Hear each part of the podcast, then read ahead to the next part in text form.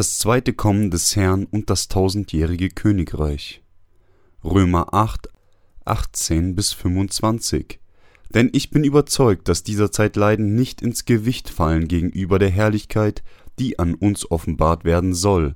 Denn das ängstliche Harren der Kreatur wartet darauf, dass die Kinder Gottes offenbar werden. Die Schöpfung ist ja unterworfen der Vergänglichkeit ohne ihren Willen, sondern durch den, der sie unterworfen hat doch auf Hoffnung, denn auch die Schöpfung wird frei werden von der Knechtschaft der Vergänglichkeit zu der herrlichen Freiheit der Kinder Gottes. Denn wir wissen, dass die ganze Schöpfung bis zu diesem Augenblick mit uns seufzt und sich ängstet, nicht allein aber sie, sondern auch wir selbst, die wir den Geist als Erstlingsgabe haben, seufzen in uns selbst und sehnen uns nach der Kindschaft, der Erlösung unseres Leibes. Denn wir sind zwar gerettet, doch auf Hoffnung. Die Hoffnung aber, die man sieht, ist nicht Hoffnung. Denn wie kann man auf das hoffen, was man sieht, wenn wir aber auf das hoffen, was wir nicht sehen? So warten wir darauf in Geduld.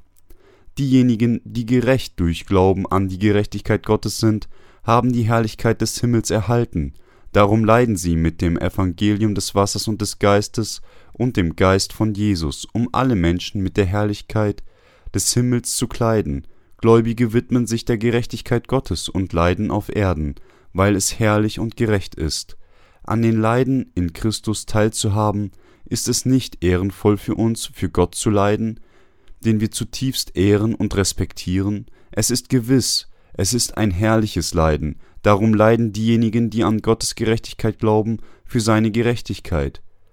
Für wen leiden sie jetzt? Leiden sie für die Welt und ihr Fleisch? Was nützt es ihrer Seele, das Leid der Welt zu tragen?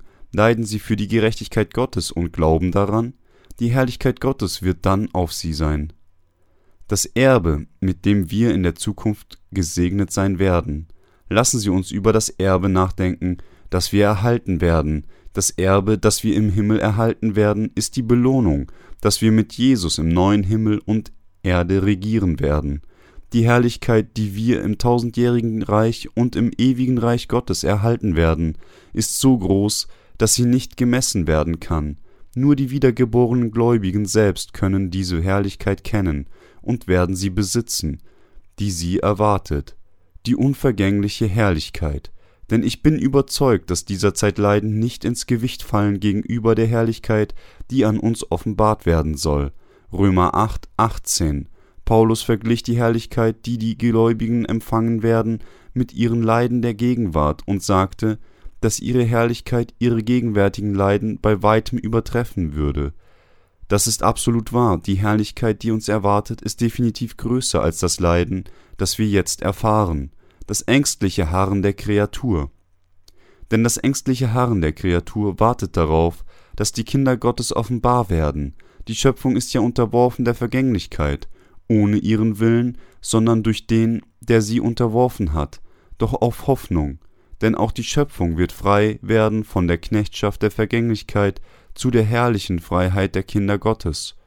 Römer 8, 19 bis 21. Gottes ganze Schöpfung sehnt sich danach, von der Verderbnis der Sünde befreit zu werden. Um befreit zu werden, muss das Königreich Gottes auf dieser Erde errichtet werden. Die Schöpfung wartet, auch auf die Kinder Gottes, damit sie die Meister des tausendjährigen Reichs werden.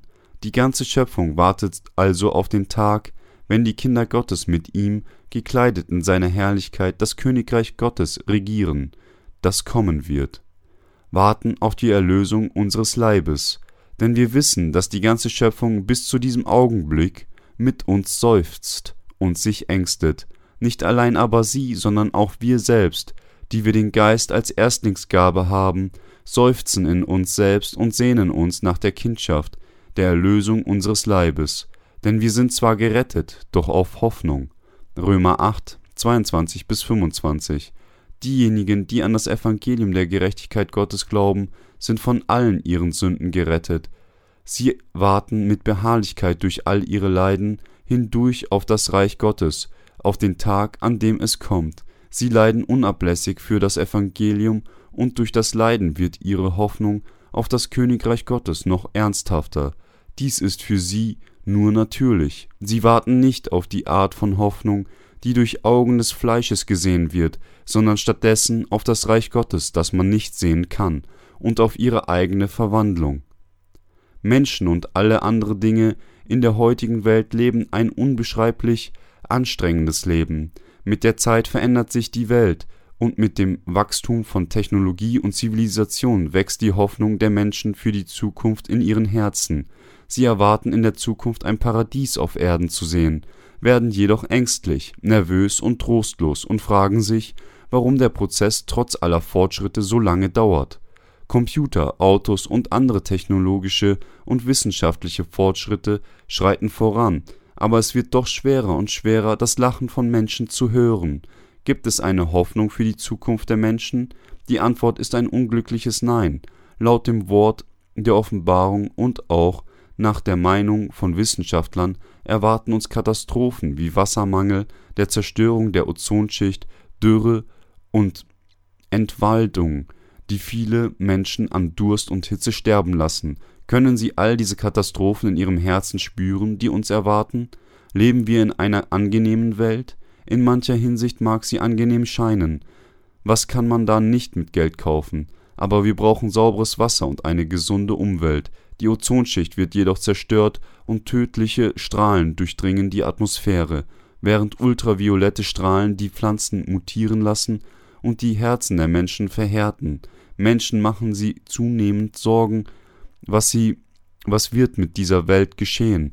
Aber anders als die Menschen der Welt haben wir, die wiedergeborenen Gläubigen, glauben, dass wir an der ersten Auferstehung teilnehmen und tausend Jahre lang mit Jesus regieren werden. Die Bibel sagt uns, dass der Herr selbst, wenn der Befehl ertönt, wenn die Stimme des Erzengels und die Posaune Gottes erschallen, vom Himmel herniederkommen wird. 1. Thessalonicher 4,16. Die Frage ist, wann? Er kommt. Unser Herr versprach, dass er herabkommen wird, um diejenigen zu holen, die an das Evangelium des Wassers, des Blutes und des Geistes glauben, und so warten wir auf diesen Tag. Diejenigen, die wiedergeboren sind, glauben an dieses Evangelium. Meine Sünden wurden auf Jesus übertragen, als er getauft wurde, und ich glaube an den Herrn als den Retter, der für meine Sünden an meiner Stelle gerichtet wurde. Gott hat uns Rettung durch seinen eingeborenen Sohn Jesus Christus gewährt. Er kommt wieder, um sein Volk auferstehen zu lassen und sie für eintausend Jahre auf dieser Erde regieren zu lassen. Die Bibel ist wie ein Puzzle, das von den Lesern zusammengesetzt werden muss. Als Jesus zum ersten Mal herabkam, kam er, um die Sünder zur Buße zu rufen. Er trug ihre Sünden durch seine Taufe an seinem Leib und wurde durch das Blut für sie gerichtet, das er am Kreuz vergoss. Wenn der Herr, der jetzt im Himmel wiederkommt, wird er all diejenigen auferstehen lassen, die an Gottes Gerechtigkeit glauben, um mit ihm für eintausend Jahre zu regieren das tausendjährige Königreich. Diejenigen, die wirklich andere in dieser Welt lieben, sind die Kinder Gottes. Sie sind die einzigen Menschen, die das Evangelium von Gottes Gerechtigkeit jeder verlorenen Seele überbringen, um sie für Christus zu gewinnen. Belohnen Menschen dieser Welt die Kinder Gottes? Nein. Wer tut es dann? Wenn Jesus wiederkommt, wird er sie belohnen, indem er diejenigen auferstehen lässt, die wiedergeboren sind, und es ihnen erlaubt, eintausend Jahre zu regieren. Das tausendjährige Königreich ist für uns, die wiedergeborenen Gläubige, auch wenn die gegenwärtigen trostloser wird, werden wir, wenn der Herr wiederkommt, in einer neuen Welt leben. Dort wird uns der Herr erlauben, mit ihm zu regieren und ein glückliches und freudiges Leben zu führen, solange wir wollen. Paulus sagt in Römer 8:23, nicht allein aber sie, sondern auch wir selbst, die wir den Geist als Erstlingsgabe haben, seufzen in uns selbst und sehnen uns nach der Kindschaft, der Erlösung unseres Leibes. Warten Sie auf diesen Tag? Sogar wir, die wir den Geist als Erstlingsgabe haben, seufzen in uns selbst und warten eifrig auf die Erlösung unseres Leibes. Gott sagte, dass er uns auferwecken unsere Leiber verändern und uns erlauben würde, mit ihm zu leben. Wir, die als die Gerechten wiedergeboren sind, hoffen und warten durch den Heiligen Geist auf seine zweite Ankunft. Wir seufzen in uns selbst. Die wiedergeborenen Gläubigen wissen, wie diese Welt sein wird. Es bedeutet nichts, was Wahrsager über die Zukunft sagen. Die wiedergeborenen Gläubigen wissen genau, was in der Zukunft geschehen wird, selbst wenn sich die Welt genau in das verwandeln würde, was wir exakt prognostizieren, würde uns jetzt niemand glauben, aber diejenigen, die an das geschriebene Wort glauben, warten einfach, ohne sich zu rühmen, auch wenn andere Menschen, die Gottes Wort nicht anerkennen, sie mit Verachtung strafen, leben sie mit Hoffnung. Diejenigen, die nicht glauben, müssen Rettung erhalten, bevor ihr Leben zu Ende geht. Sie müssen glauben, dass Jesus ihre Sünden durch seine Taufe auf sich nahm und an ihrer Stelle am Kreuz gerichtet wurde. Nur dann können sie das Reich Gottes betreten. Wenn der letzte Tag kommt, wir, wir werden dann belohnt werden und sein Reich betreten, um ewiges Leben zu haben. Sind sie traurig? Sind sie müde? Oder sind sie mit ihrem Leben zufrieden? Wir müssen klar wissen und glauben, wie Jesus unser Erlöser wurde, bevor wir sterben. Wir müssen uns auch für unser Leben im Himmel vorbereiten. Diese Welt ist nicht alles. In Kenntnis dieser Wahrheit müssen wir uns darauf vorbereiten, im Himmel zu leben. Dies ist das, was die Weisen tun. Leben sie Tag für Tag in Vergnügen? Wenn ja, dann sind sie eine törichte Person. Diejenigen, die das Bessere wünschen, das heißt ein himmlisches Land, und sich darauf vorbereiten, ihre Träume zu verwirklichen, indem sie es betreten, sind andererseits die Weisen, die ihr Haus wirklich auf Fels bauen, im tausendjährigen Königreich. Gott hat uns nach seinem Bild geschaffen und wollte, dass wir für immer mit ihm leben. Darum kam der Herr auf diese Erde, empfing seine Taufe und vergoss sein Blut, um uns von allen unseren Sünden zu befreien. Diejenigen, die an die Gerechtigkeit Gottes glauben, leben mit dem Herrn, und der Herr wird sie dafür belohnen. Unser Herr wird die Tränen von unseren Augen wegwischen und uns für all die Strapazen und Einsamkeit belohnen, die wir erlitten.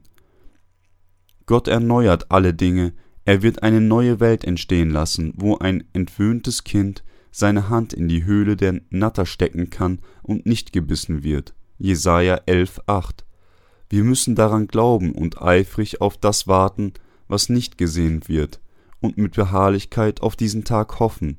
Wenn wir sagen, dass wir auf das warten, was man sieht, sind wir töricht. Wenn wir andererseits auf das warten, was man nicht sieht und an das Wort Gottes glauben, dann sind wir weise. Nach unserer Rettung warten wir auf die Herrlichkeit, die, obwohl sie derzeit von unseren Augen nicht gesehen wird, mit Sicherheit kommen wird. Gott seufzt mehr, als wir es tun, aber lässt uns dennoch warten. Wir warten eifrig darauf, dass unser Fleisch in einem geistigen Leib verwandelt wird und dass wir regieren, wenn die Zeit kommt. Was sagt der Heilige Geist, der in uns wohnt? Worauf lässt er uns warten? Er lässt uns auf das tausendjährige Königreich warten. Der Herr wartet darauf, unsere Leiber zu erneuern und mit uns zu leben. Wir warten auch darauf, dass wir zusammen mit Gott eintausend Jahre regieren. Halleluja, wir danken unserem Herrn.